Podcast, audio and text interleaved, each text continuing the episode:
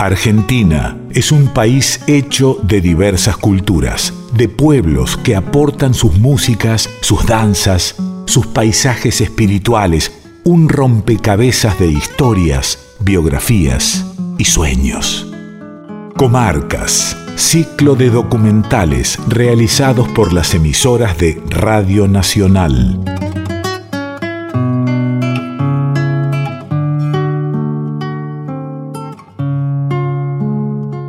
Hay una canción de los visitantes del querido Palo Pandolfo que nos dejó hace unos meses que se llama Cataratas de Amor. Y en esa canción dice, en el río de asfalto muere la gente. ¿Y qué tiene que ver si estamos hablando del río Paraná? Porque en este caso estoy pensando sobre el río Paraná desde el río de asfalto. Y en la metáfora de Palo Pandolfo, en el río de asfalto muere la gente, tiene que ver con algo que estamos hablando del Paraná. El Paraná es una de las medidas del tiempo. El Paraná es una de las formas que nosotros tenemos de conciencia histórica. El Paraná es una reunión de, los sucesos que, le han pasado a nuestra patria. El Paraná es parte de nuestra cultura. Es nuestra cultura de barro, nuestra cultura de naufragios, nuestra cultura de encuentros y desencuentros. El Paraná es una escuela de pescadores, una escuela de canoeros, una escuela de viudas del río, por Dios, cuántas viudas del río ha engendrado el Paraná, una escuela de poetas, Juan L. Ortiz, por ejemplo, Ramón Ayala, que si bien es misionero también, le canta al Paraná, Pedroni, Julio Minio, y tantos, tantos, tantos, tantos. Porque el Paraná también es una llamada, es aquello que decía Atahualpa Yupanqui. De alguna manera el Paraná es el destino del canto. Es, es una brújula, es un GPS, es un papel en blanco, es un libro de los vientos. Es un encuentro. Es un encuentro donde se reúne la conciencia, la historia. Porque el Paraná sabe interpelarnos, el Paraná sabe en qué momento tiene que, que llamarnos la atención. Y este trabajo lo comenzamos a hacer en Artística Federal, con Sebastián Céspedes, el editor artístico de Paraná, con Damián Caucero de La querida Santa Fe, de, y bueno, eh, eh, nuestro compañero Brennan desde Buenos Aires y, y, yo, Pedro Patzer, escribiendo de Buenos Aires. ¿Pero por qué? Porque el Paraná es un hecho nacional. El Paraná, no solamente porque nace donde nace, que nace Brasil, pero pasa por el Chaco, es parte de Entre Ríos, de Santa Fe, es parte de nosotros. Por eso contamos sobre los sucesos acaecidos en el Paraná. No solamente Gaboto, que fundó el primer espacio de la Argentina, el Fuerte Santo Espíritu, sino también lo que pasó en la Vuelta de Obligados. De alguna manera empezamos también a ser libres, a resistir en el Paraná. Entonces fíjense todas las cosas que tiene el Paraná para que nos contemos. Y además de contarnos, el Paraná ha enseñado a cantarnos. Porque no se puede entender el Paraná sin sus cantores. Por eso, en el trabajo documental que hicimos sobre el Paraná, está la presencia de esos cantores. Y si hablamos de cantores del Paraná, no podemos dejar de mencionar a Orlando Veracruz. Orlando Veracruz, que muchas veces ha sido injustamente eh, calumniado con esas cosas tan feas que tiene la superstición, porque injustamente lo han tratado de mufa, y la verdad que es un artista súper valioso. No se puede entender la cultura popular santafesina sin abrevar en el canto de Orlando Veracruz. Y los que se encargaron de, de maliciosamente ponerle ese mote, no saben el daño que le han hecho a la cultura, porque los inseguros, los supersticiosos no han querido pasar muchas veces sus canciones, y las canciones de Orlando Veracruz son documentos del ser santafesino. Dicho esto, comencemos a transitar este programa especial dedicado al documental, a Comarcas, que abreva en, en el río Paraná. Comarcas, rompecabezas de historias, biografías y sueños. Espacio documental de Radio Nacional. Orlando Veracruz nos otorga testimonios fundamentales, porque Orlando nos puede contar la historia del Paraná, pero también la problemática del Paraná, los conflictos del Paraná, las soledades del Paraná, los silencios del Paraná, los ahogados del Paraná, las esperas, las presencias, las ausencias del Paraná. En la obra de Orlando Veracruz, todas esas cuestiones están presentes, súper presentes. No obvia, no se olvida, no, no trabaja con la intemperie de la historia oficial. Orlando Veracruz tiene la ventaja de contar la historia a través de la biografía de las mujeres y los hombres, costeros, orilleros, hijos e hijas del Paraná. Por eso lo convocamos para este documental. Por eso lo convocamos como testimonio. Porque nosotros, en este espacio de Artística Federal, creemos que artistas como Orlando Veracruz, que, lamentablemente lo conoce el público de folclore y lo conoce muy bien, ganó Cosquín y todo aquello, tiene una obra extraordinaria. Gracias a, Orlando Veracruz conocemos la obra de Julio Miño. Él se ocupó de, difundir a Julio, de, de musicalizarlo, además con la bendición de propio Julio. Pero lamentablemente no es conocido por la juventud. Si fuese más conocido por la juventud Orlando Veracruz y su obra, sin duda, sin duda, la juventud conocería mucho más nuestra historia. Nuestra historia popular, que siempre nuestra historia popular es diferente a la historia oficial. Y ahí hay algo que es fundamental en nuestro cancionero. El cancionero popular argentino siempre está pateando el tablero. Fíjense el papel de Homero Mansi, por ejemplo, en no solamente con su tango y como guionista de cine, pero fíjense cómo él, siendo santiagueño, con todo el sur de Buenos Aires, y podemos tomar caso ni que hablar de Atahualpa Yupanqui, que antes lo mencionaba. Atahualpa Yupanqui con el arriero, las penas son de nosotros, las vaquitas son ajenas, nos enseñó a pensar mejor. Don Buenaventura Luna de San Juan, Antonio Tormo, el cantor de los cabecitas negras, la negra Sosa, Leda Valladares. Bueno, podemos, eh, Tejada, podemos mencionar mucho. a lo que me refiero es la importancia que tiene la cultura popular para conocer nuestra geografía, nuestra geografía física, pero también nuestra geografía espiritual. Es fundamental que entendamos que las canciones argentinas, las canciones populares argentinas, son registros históricos para comprendernos. Sin duda, Orlando Veracruz nos ayuda a entender, nos guía, es un norte, lleva una antorcha y de alguna manera resuelve algunos huecos que la historia oficial siempre deja la intemperie. Y sí, nos quedamos al lado del agua, estamos cruzados con nutria. Por eso es muy difícil para la gente mediterránea que pueda disfrutar del río nadando como lo hacemos nosotros desde niño, ya sea en el Salao, ya sea en el Coronda, ya sea en el arroyo de los Quiloasa o ya sea en el río Paraná que da contra las barrancas entrerrianas y luego desde arriba de Punta Gorda, se viene el río Paraná, pasa por Laguna Grande y viene al lado de la isla de los Arroyos, que está en la desembocadura del Carcañá con el Coronda. Ahí el inmenso río querido, nacido allá en Brasil, allá arriba, en la cordillera, nacido allá en el Mato Grosso, y ese río viene de las costas entrerrianas luego, chupa a los dos ríos Carcarañá y Coronda. El Coronda pasa por mi rancho, vos lo conocés, y 80 kilómetros más abajo, más hacia Rosario, se encuentra con el Carcarañá, río que viene de oeste a este. Por eso jamás puede quemarte la sudestada del río Carcañá, porque para que un viento sur-sudeste al río tiene que correr de norte a sur el río.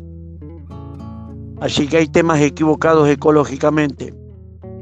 Entonces ahí el río Paraná chupa al Coronda y al río Carcarañá y lo lleva hacia el estuario del río de la Plata y pasa cerquita del monumento a la bandera en Rosario. Esa es más o menos la trayectoria en la zona nuestra del río del río, del río perdón, Paraná y la del Carcarañá y la del Coronda. Y el salado que nace en Salta muere en el varadero Sarzotti en Santa Fe, en la capital, y ahí se transforma en el Coronda. Bueno, yo he musicalizado cosas de Julio Miño que dicen, mis islas son eso, eso está en San Javier. ¿eh?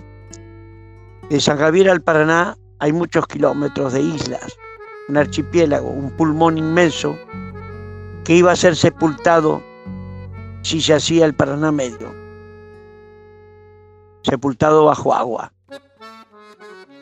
Porque para producir energía, las turbinas tienen que tener un salto más o menos de 4 metros de alto. Tal vez no se parezca al Paraná en la conformación que tiene la guitarra, pero sí mi guitarra tiene el ritmo que dictan las aguas. Por eso uno se ha, hecho todo una cuestión de chamarras y canciones que tienen que ver mucho con el afro. El afro, música de agua, le decía el poeta Julio Miño. A nosotros nos toca hacer la música de agua, a Falú por allá, la música de la montaña, según lugar de nacimiento, te dicta mucho el tema del lugar, la música con la que uno va construyendo. Entonces por ahí, si no contaba un libro de Julio Miño, una poesía que dice el agua que era visita se, se, se quedó de dueña de casa y no tenemos ni grasa para hacer una torta frita. Entonces el ritmo era pa pa pa pa pa para pa pa pa pa pa pa pa pa pa para pa pa pa pa.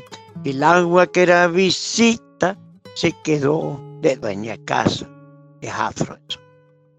También es afro esto, por ejemplo, decir, el gringo rubio no debe. Yo tampoco debo nada. Él porque compra el contado. Yo porque no compro nada. Entonces, el gringo rubio no debe. Yo tampoco debo nada. El por qué compra el contado. Yo por qué no compro nada. Eso es todo baile. Todo se puede bailar. Todo eso es afro. Chamarras, tanguitos, tontos yogos, bravos, sarandíes, donde el Mocoví nos dictó muchísima, muchísimos ritmos antes que llegue Garay. Todo eso fue rescatado por mi guitarra y alguna vez los trovadores me supieron grabar Aire de Tonto Yo que habíamos compuesto con el poeta Julio Miño. Entonces, en realidad, el primer Tonto Yogo que se graba en la historia mundial del disco fue grabado en el año 75 por mi guitarra. Aires de Tonto Yogo. Le pedí al ceibo el tambor y al grisito mi violín, pero para ser tonto yogo tiene que haber mocoví. Peguele al cura, señor San Javier, la peguele, la peguele, que no nos deja salir con usted. Vaya a saber, vaya a saber. Hice una copla de Julio. Pa'l rico mucha campana, pa'l indio mucho silencio, pareciendo que Chirola tira la soga de los muertos. Eso me permitió a mí esa estrofa ganar a Mercedes Sosa, Santa Fe, Ariel Ramírez, la cantata sudamericana, de los chalchaleros. En un festival que se hacía en Guadalupe, yo paré para explicar esta estrofa. Les dije que cuando el rey Carlos III hace la expulsión de los jesuitas en América, año 1767, fueron presos los jesuitas, con ellos Florian Pauke, el polaco, que alguna vez formó una orquesta de indios y fue a tocar tontos yogos a Buenos Aires. Bueno, el cura que vino después, enviado por el, por el clero, se casaba con el pudiente y lo dejaba el indio de lado. Entonces cuando moría un indio tuberculoso en la isla, portando paja de isla, para hacer los quinchos, la campana de la iglesia de San Javier hacía tan, un solo tan. Cuando moría un gringo que tenía mucha plata, la campana de la iglesia tan, tan, tan, tan. El poeta lo registra y yo lo canto. Pa'l rico mucha campana, pa'l indio mucho silencio, pareciendo que Chirola tira la soga y los muertos. Y como el, el inmenso público que había delante, después que se lo expliqué, comprendió la figura, se paró a aplaudir y no paraban de aplaudir, no porque yo cante bien, sino porque le expliqué lo que estoy cantando. Una vez que lo entendieron, acostumbrados posiblemente los oídos a escuchar mucha boludez folclórica, eh, me aplaudieron de tal manera manera que me permitió ganar la Palmera de Plata esa noche. O sea que tuve que hacer fuerza porque tuve que ganar nada menos que a Mercedes Sosa, Ariel Ramírez, Samba Quipildor y a los charchaleros. Yo me, me, me llevé la Palmera de Plata. De todas las noches los festivales, a mí me dieron la Palmera de Plata, fíjate, con solamente hacer analizar al público una estrofa del poeta que me cautivó desde niño, gracias a una maestra de escuela primaria que me hizo entender que yo no tenía por qué cantar chacareras ni zambas del norte, que eso está muy bien hecho por los demás y que Santa Fe necesitaba un canto. Bueno, eso es lo que encierra mi guitarra, así que se ve que algo le dictó el Paraná como para que hoy la gente le crea a mi guitarra le cree mucho y llora con ella. Yo también a veces, en soledad, lloro con ella. Sí, tiene un dolorcito al bardón, mi guitarra. Comarcas. Documentales realizados por las emisoras de Radio Nacional. Sí, eh, los ríos, los arroyos, las correderas, todo es movimiento en el litoral. Todo se mueve al lado del Paraná. La bandada el agua que pasa, los árboles, toda la semilla que suele el Paraná cuando se draga, tira el agua hacia afuera con arena y en esa arena que trae el agua del río Paraná está llena de semillas, de alisos, sauces. De ahí se sacan las varas, por ejemplo, que mi rancho está hecho con esas varas el, esqueleto del techo de mi rancho está hecho con varas de aliso. El río nos dicta la música y también nos da de comer siempre que no lo dañemos, que lo cuidemos. Entonces, yo realmente siempre usé un Villa de cuatro caballos y medio, de un motorcito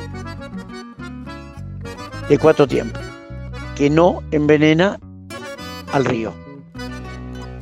El motor de dos tiempos envenena al río, porque deposita en el fondo una capa de aceite en el barro, el motor de dos tiempos, y esa capa de aceite mata un clapton microscópico, que es lo que come el sábalo cuando es una larva y cuando nace.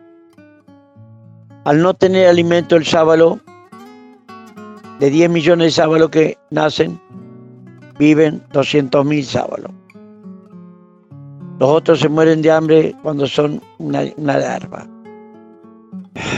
Entonces, si no hay sábalo, no hay pesca en el río, porque el inicio es como quitarle a la vaca el pasto o el alpa.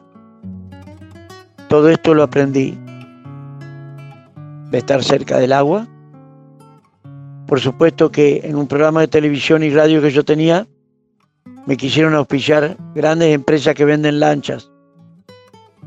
Y cuando yo dije que no podían seguir vendiendo el motor de dos tiempos, me cortaron, me cortaron los auspicios.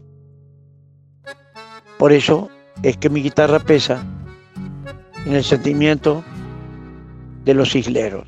En el mundo todas las cosas sucedieron siempre cerca de los ríos, principalmente en América, porque antes no había aviones. Por eso el primer asentamiento cristiano de toda Sudamérica, o sea, contando desde los desiertos de la península de Paraguaná, en Venezuela, donde yo conocí a Simón Díaz, hasta Tierra del Fuego, el primer asentamiento cristiano de toda Sudamérica, y la desembocadura del Carganilla con el Coronda, con el encuentro del Paraná que viene de las costas entrerrianas. Hoy se llama Puerto Gaboto, pero antes fue Santi Espíritu. Todo acontecía al lado del río, porque el lugar donde ellos llegaban. No había aviones. Luego, las demás ciudades mediterráneas fueron luego, luego. Y en realidad, Pedroni también me dicta la gesta gringa con versos para el hijo por nacer de Pedroni y también don Julio Miño me dicta verso de Doña Mamerta a su hijo Chiramolina. Todo eso lo pueden encontrar en mi disco Bajo un mismo cielo, donde están el homenaje mío en canoa al poeta Pedroni y en canoero viejo a Julio Miño, donde Pedroni dice siempre solita y sola, siempre esperando al indio, debajo de una sinacina, la canoa, el caballito y la canoa. Y Julio dice en canoero viejo, silgador triste de la esperanza, novero bravo que va llevando, rumbiavio estrella para la ranchada, una provista para la patrona y unas masitas para los muchachos. Sos tan islero, sos tan vaqueano, que cuando llegue tu último viaje sobre la popa de tu canoa, dormido y todo, canoero viejo, te irás paleando, te irás paleando. Comarcas, ciclo de documentales realizados por las emisoras de Radio Nacional. Primer manojo de trigo que se arranca de tierra americana desde Alaska, desde el polo norte al polo sur. La primer siembra de trigo la realiza Gaboto, en mi provincia. Hoy actual Puerto Gaboto, antes Santi Espíritu. Y Punta Callastá tiene que ver porque 230 años antes, de 1810, también contando desde Canadá, Alaska, Norteamérica, México, y veniste para acá, hasta Tierra del Fuego, el primer intento de emancipación de la corona española en toda América, incluyendo la Norteamérica, hasta allá, hasta el Polo Norte, el primer intento de emancipación de la corona española fue Callastá, la revolución de los siete jefes, 230 años antes de 1810. De no haber fracasado esa revolución que se, realizó en Callastá, San Martín no hubiera existido. A ver si nos podemos entender. Belgrano no hubiera existido. No hubiera existido porque ya el español hubiera sido echado de aquí en esa revolución de los siete jefes en Gallatá. 230 años antes de 1810. Le pregunto a los oyentes y a vos mismo, ¿alguna vez lo escucharon en los cantores de Rosario ustedes a esto? ¿Alguna vez algún cantor se lo contó a esto? Si esto que le estoy contando a ustedes hubiera tenido Salta que contarlo, ya estarían enterados todos en Buenos Aires. Si esto lo hubiera tenido que cantar, hubiera tenido que contar Santiago del Estero, ya ustedes hubieran escuchado 700 chacareras para contarle eso a ustedes. Si esto hubiera sido en corriente, entonces, cuando se reforma la Constitución Nacional en el 94, que vino Alfonsín, que vinieron todos aquí a Santa Fe, todos los congresistas, un gran amigo mío de la revista Humor, Alejandro Tarruella, pasó por mi casa en la función de gala que se había hecho en la noche anterior, Reutemann era el gobernador. En cultura seguramente estaba igual que cualquiera de los demás de cultura que estuvieron antes y están ahora y, estarán más adelante. Venía ofendido Alejandro Tarruel a mi casa porque él había descubierto junto a Eladia Blasque y a Suray a un tal Orlando Veracruz en el Bowen Hotel dando un concierto de dos horas sin salirse de la bota santafesina. Entonces Alejandro Tarruela venía ofendido porque en la función de gala para despedir a todos los periodistas del país y del mundo y a todos los políticos en el Coliseo Mayor de Santa Fe, Cultura de Santa Fe, Educación de Santa Fe y el gobernador de Santa Fe, se les ocurrió solamente tocar a Piazzola. Yo pregunto, si la reforma constitucional se hubiera hecho en Salta, la Sinfónica de Salta hubiera tocado Piazzola, hubiera hecho alguna samba salteña. Si la reforma constitucional en el 94, en vez de serse en Santa Fe, si hubiera hecho en Santiago del Estero, la Sinfónica de Santiago del Estero, me parece que nadie se hubiera ido sin escuchar varias chacareras tocadas por la Sinfónica. La misma historia si lo llevo a corriente. Por eso les puedo decir, y te puedo decir a vos, querido amigo Pedro Papser, que para estar vivo yo como folclorista en esta provincia, tuve que estudiar un poquito más que los otros. Porque ser folclorista en Santa Fe es como un pez fuera del agua. Ser folclorista en Salta es como un pez dentro del agua. Sin embargo, todo le debo a mi provincia y todo le debo a mis maestros. Soy un hombre de río, soy un hombre de isla, pero me encanta tocar guainos como los que hizo Falú para Salta. Me encanta J. Manuel Castilla. Me encanta el inmenso Leguizamón salteño. Me encanta Tarrago Ross. Me encanta Villa Almedina. Me encanta Chazarreta y los hermanos Ábalos y todo lo que viene de Santiago del. Y me gusta mucho Hugo Jiménez Agüero en el sur los hermanos Bebel, la milonga y la cifra y la huella, todo me encanta. Pero mi guitarra medio que tuvo que cumplir una misión, cantarle al río y lavar cosas que tienen que ver con mi aldea. Y el río que nació para correr, no lo deben detener, lo deben dejar correr. No se puede detener un río de llanura. Solamente cuando la montaña te ofrece, podés hacer un embalse, pero no en ríos de llanura. El daño es muy grande el que se hubiera hecho. Por eso hice mi polca Paraná entero en contra del Paraná medio. Así fue que me prohibieron cantar en la costa durante 25 años. Varios legisladores que salían a predicar que la, la, represa había que hacerla. Y al lado de la represa iba a ver isleros amigos míos sin luz en su rancho. Por eso tendrán que entenderme de que porque a veces te dejan solo hasta lo la gente que anda en cultura, la gente anda, que anda en educación, como aquel cuento tan magistral de, de, Luisito Landricina, mi hermano, que llegó una ministra de educación a un pueblito y como había llovido mucho, no podían llevarla a la escuela que había que inaugurar. Y la ministra de Educación del país nuestro, Argentina, fue llevada en un sulky por un camino de barro Ahí cuando están cerca de la tierra o estas cosas empiezan a sentirse poeta y creen que se puede aprender de un día para el otro. Entonces la, maestra esa, que era la profesora, que, era ministra de educación del país, de nuestro país, empezó a decirle al paisano que iba manejando con una rienda en cada mano la, la jardinera. Qué hermoso estos caminos de barro, no importa qué gran patria tenemos. Fíjese, fíjese este campo sembrado, no sé con qué dijo. Se ve que no le acertó porque el paisano no le quiso decir nada. Después continuó diciendo, y esa tranquera y aquel otro poste y aquel árbol. ¿Qué diría ese quebracho? ¿Qué diría ese quebracho? Si pudiera hablar, ¿qué diría? y el paisano que no fue nunca a la escuela le dijo a la, ministra de Educación del país, le diría que es un calito, doña. Lo hermoso de hacer estos trabajos, de tener que escribir sobre el Paraná, que hay que leer para eso, ¿no? Hay que leer mucho. Eh, hay un libro, un compilado que se llama Padre Río, que, que en ese compilado podemos encontrar a, poetas, a escritores, y escritoras de, todo el litoral de toda la Argentina hablando del Paraná. Yo les recomiendo que, consigan ese, ese libro, Padre Río, porque ahí van a encontrar varias voces. Van a encontrar al escritor Orlando Van Bredam, cosas de Juan, eh, José Saer, eh, a Pedroni. Bueno, varias, varias, varias, varias, varias cosas que además son fundamentales para entender, para estar más cerca del Paraná. ¿Quién, quién por ejemplo, escribió por primera vez acerca del Paraná? Y ahí, y ahí encontramos también la historia del país.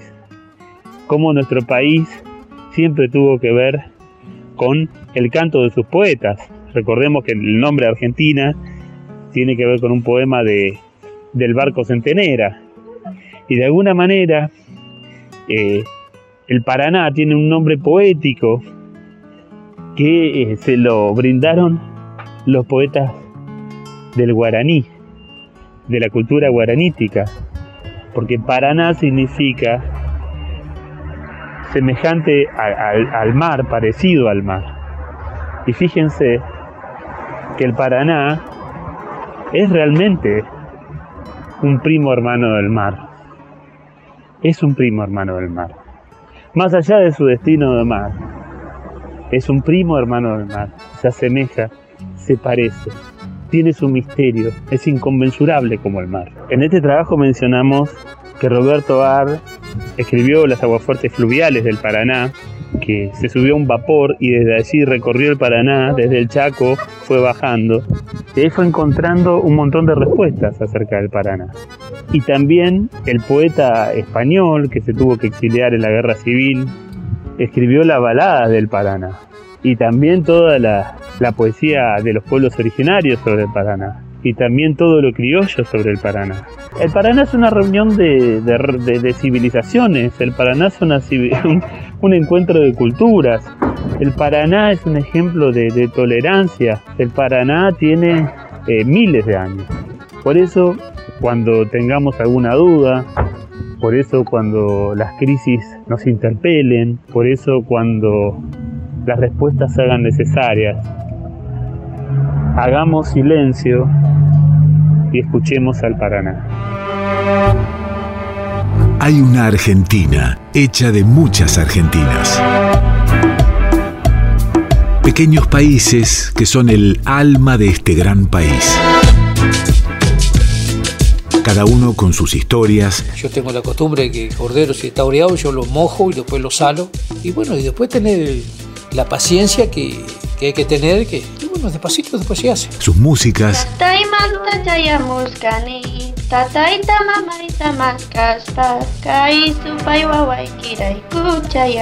Sus paisajes, sus culturas, su gente. Radio Nacional presenta Comarcas. Ciclo de documentales realizado por las emisoras de la radio pública.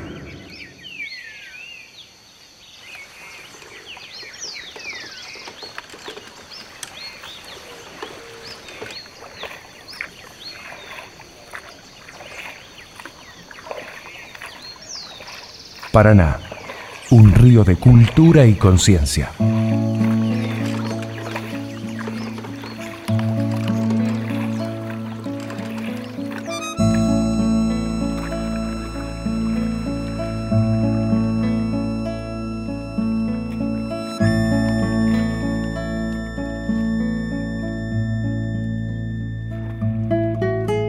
podríamos definir al Paraná como las manos del viejo pescador que, de tanto hacer fuerza con las redes, alcanzaron la rudeza y la fragilidad que tiene la palabra adiós dicha desde alguna orilla, ya sea una orilla de este río o cualquier orilla de la vida.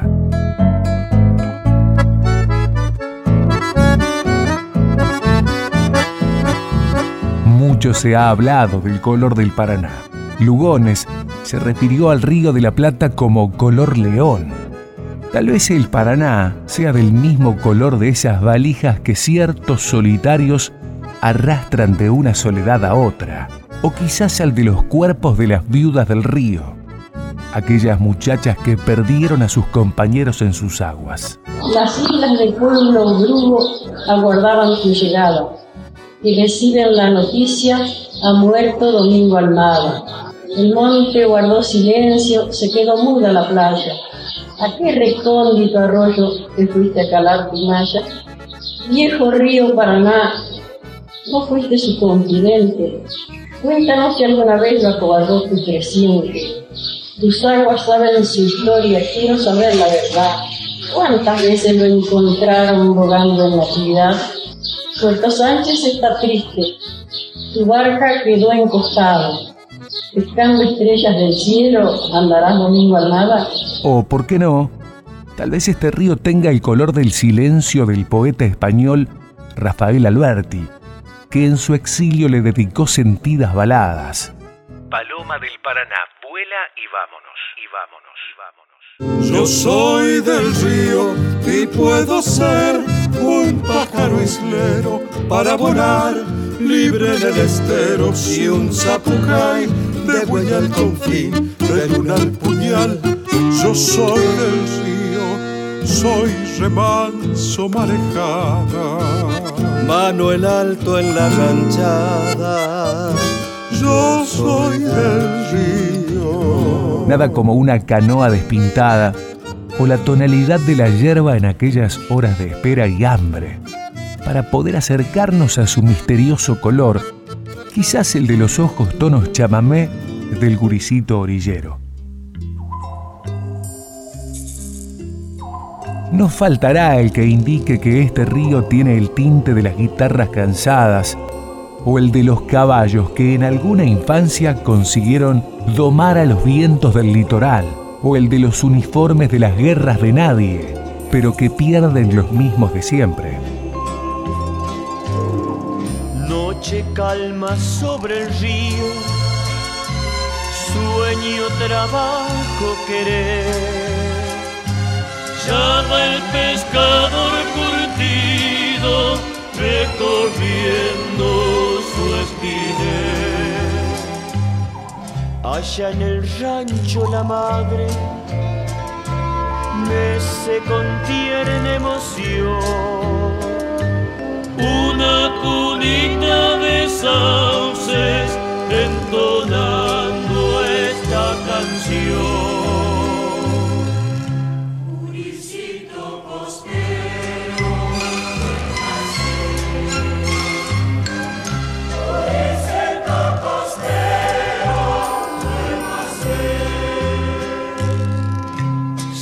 Duerme mi amor, le daré chalanitas de ceibo, collar de caracol.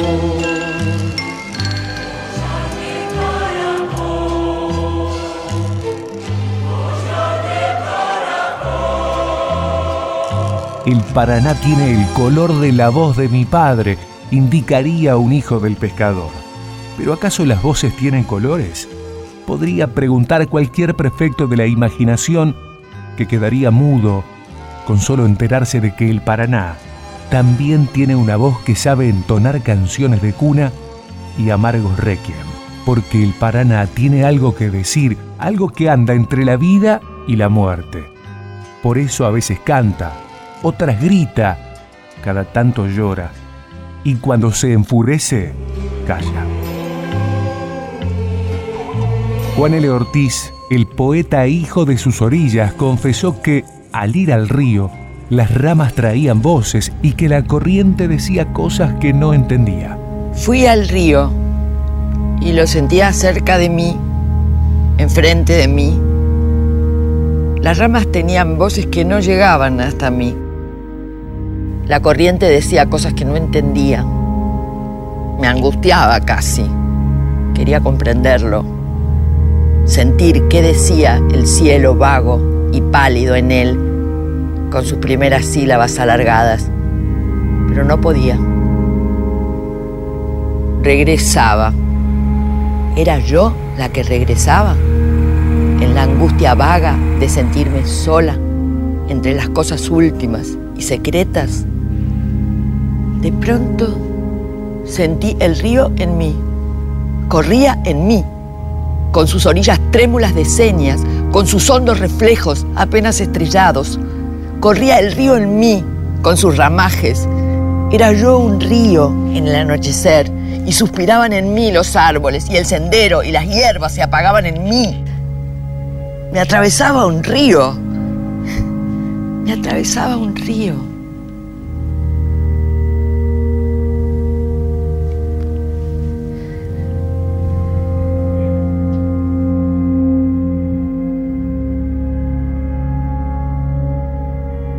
Sucede que el murmullo del Paraná pareciera querer decir todo aquello que los que pasaron por la vida, sin decir nada, hubieran querido gritar.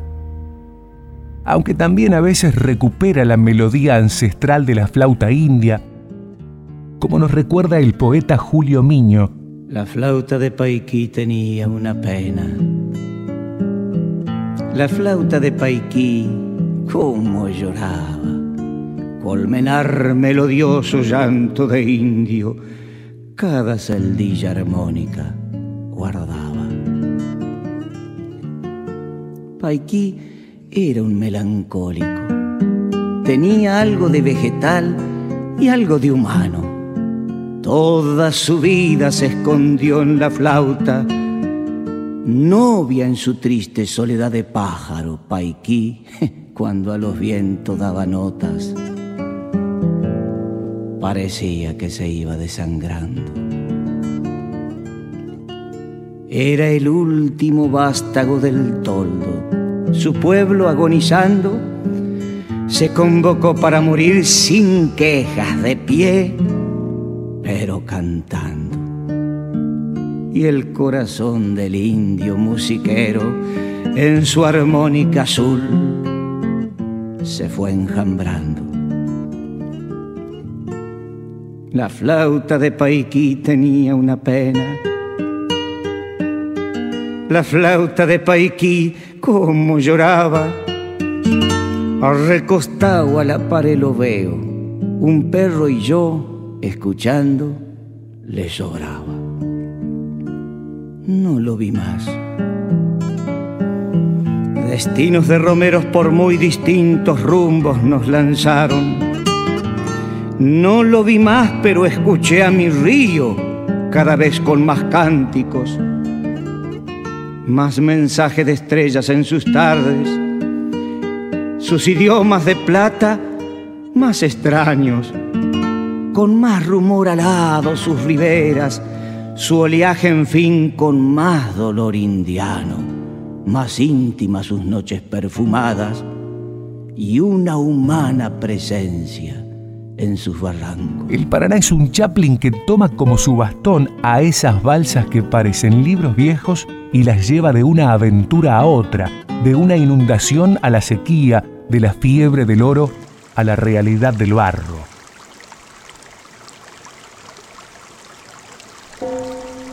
Aunque a veces sabe ser pupitre de la escuela de la vida, si es que existe una escuela de adioses y bienvenidas, otras es una fotografía antigua que el viento a la memoria arrastra sin cesar, de una infancia a una vejez, de un nacimiento a una muerte, de una chamarrita a todo lo que calla alguien que lo contempla desde los barrancos de las y los que esperan.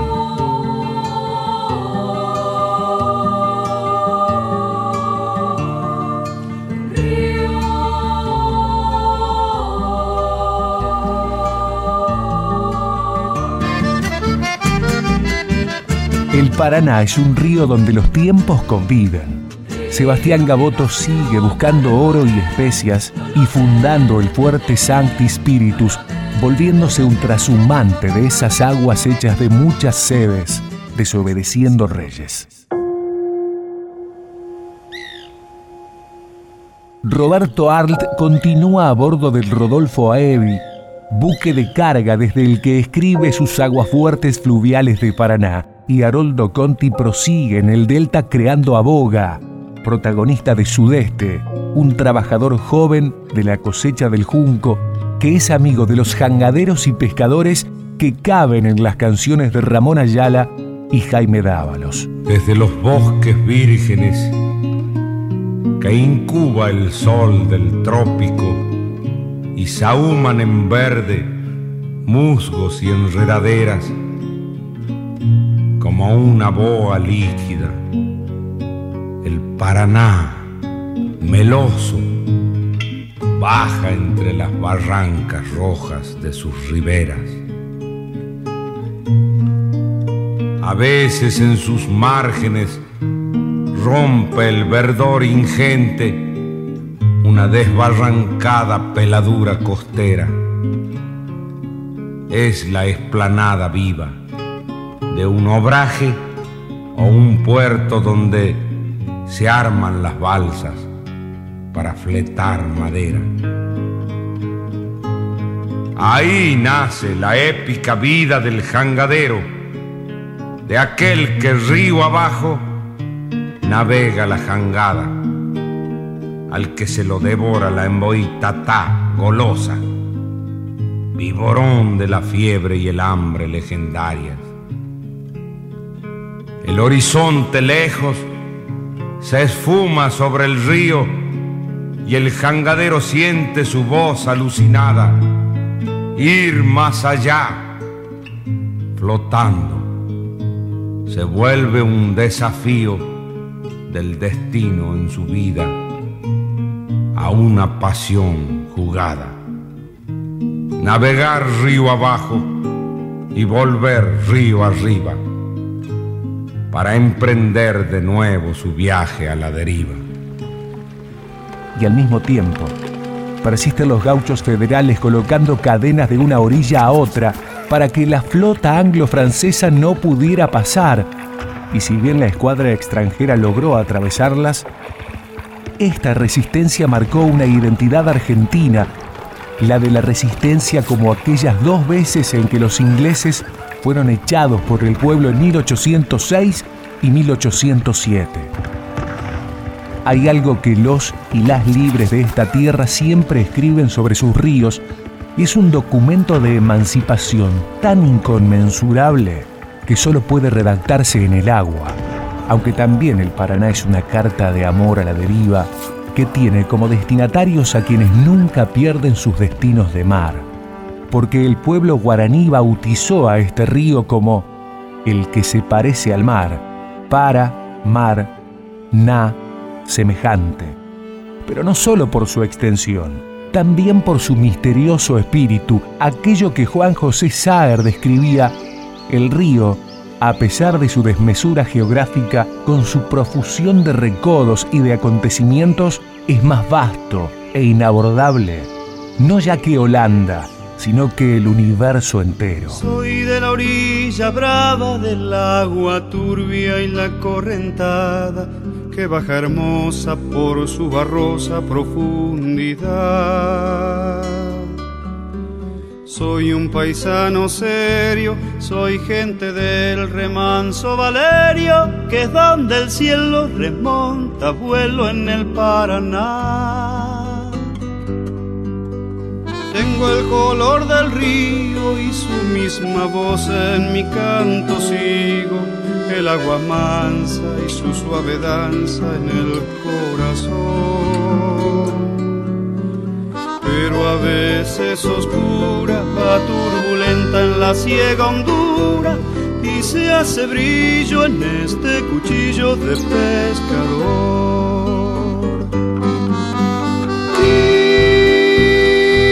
De las redes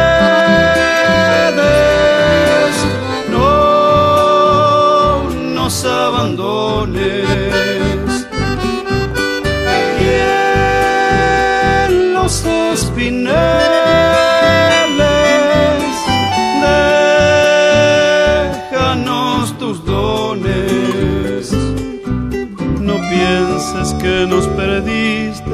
Que la pobreza nos pone tristes, la sangre tensa y uno no piensa más que en morir agua del río viejo, llévate pronto este canto lejos, que está aclarando y vamos pescando para vivir. Hay quienes afirman que cada tanto el Paraná camina y se echa a andar sobre las ciudades, dándole más pobreza a los pobres el que siempre se la ha quitado con sus panes de agua, sus sábalos y dorados, a veces invade en forma de inundación y otras le da por marcharse barro adentro. Y es entonces cuando la sequía todo lo interpela y las horas se parecen a los huesos y los muelles a todo lo que calla el desierto. Aunque no le echemos la culpa al Paraná por todas las cosas que la humanidad hace para atentar contra su vida para hacerlo un río sediento, un río famélico, un río invisible. Hambre de agua que pasa y nos mira hasta vernos la hondura. Divana cielo abierto, bucear en la humedad del recuerdo, sus secretos y los nuestros. El río desnudo deja ver la entraña sin más palabra que sus huesos. Sueña que alguien hará raíz en este tajo con más de dos bordes. Puedo escuchar el quiebre de una cicatriz, ternura ausente que nunca se queja, hasta el hueco parece una ofrenda. Río desnudo, puedo medir el dolor que va de una orilla a la otra herida río seco y un Dios que tiene sed. El calentamiento global, la deforestación de la selva, entre otras atrocidades, han hecho que el Paraná padezca una bajante histórica. ¿Será acaso el Paraná una nueva conciencia? ¿Un alarido de la naturaleza? ¿Una denuncia de la Pacha? ¿Una advertencia hecha con el agua de la memoria y del porvenir? Para muchos el Paraná es un padre, un hermano, un amigo.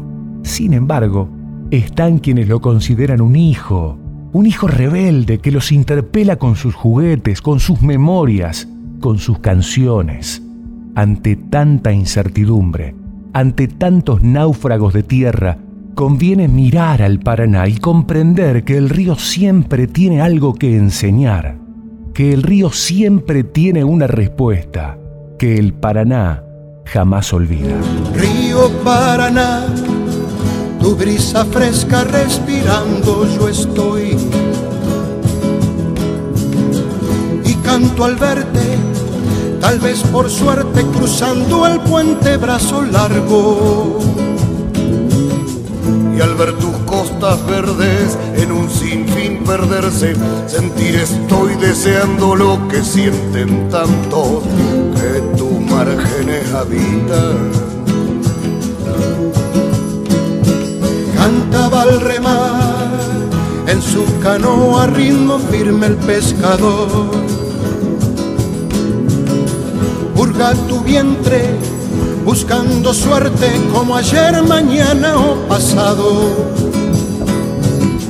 Tal vez arrastre hasta la orilla la corriente, esta canción que yo te canto desde el puente cuando me voy a la provincia de Entre Ríos, en canción te lo digo. Paraná, río querido.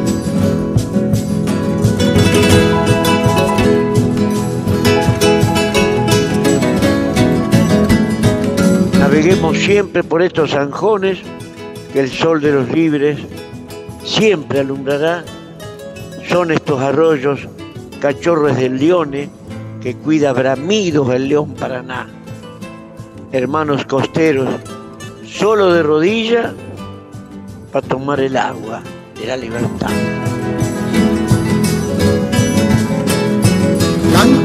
Remar en su canoa ritmo firme el pescador.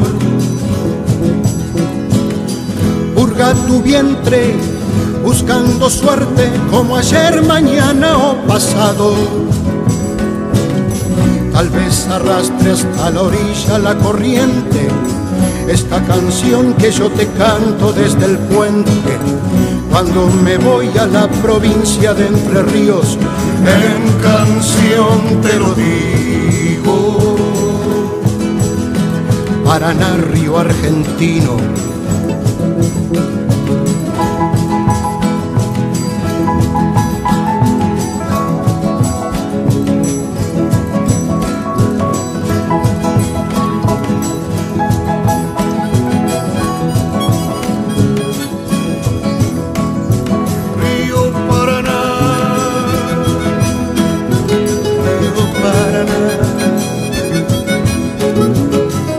Comarcas, ciclo documentales de Artística Federal de Radio Nacional.